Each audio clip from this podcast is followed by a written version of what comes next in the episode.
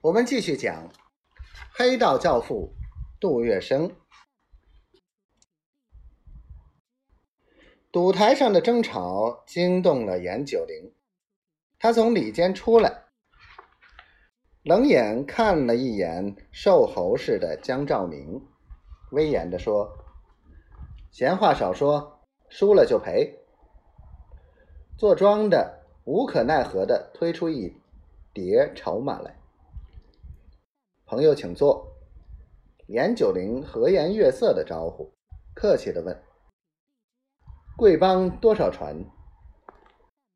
江兆明先是一愣，猛记起这是青帮内的暗语，忙答：“一千九百九十一只。”严九龄在桌面上一连摆开三只茶杯，眼睛盯着对方，一连斟了三个半杯。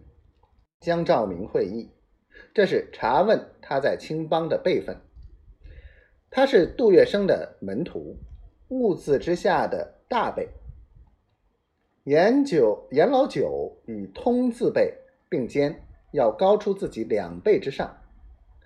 他连忙伸出大拇指，在桌上点了三下，表示晚辈的自谦。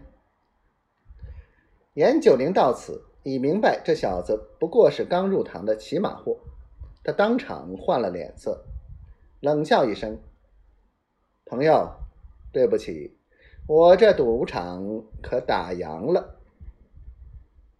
说罢，他站起，猛喝一声：“来人，给我关上大门，收档！”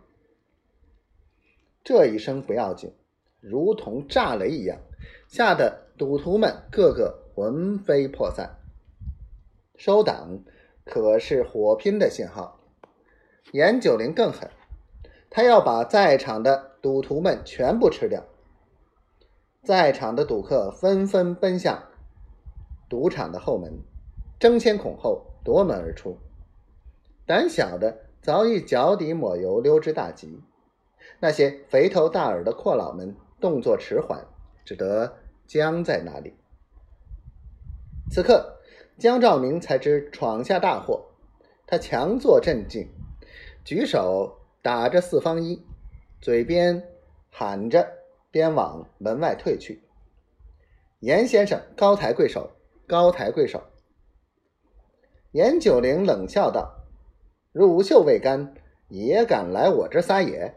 看我不收拾你！”一个保镖从账柜上拎起一袋的。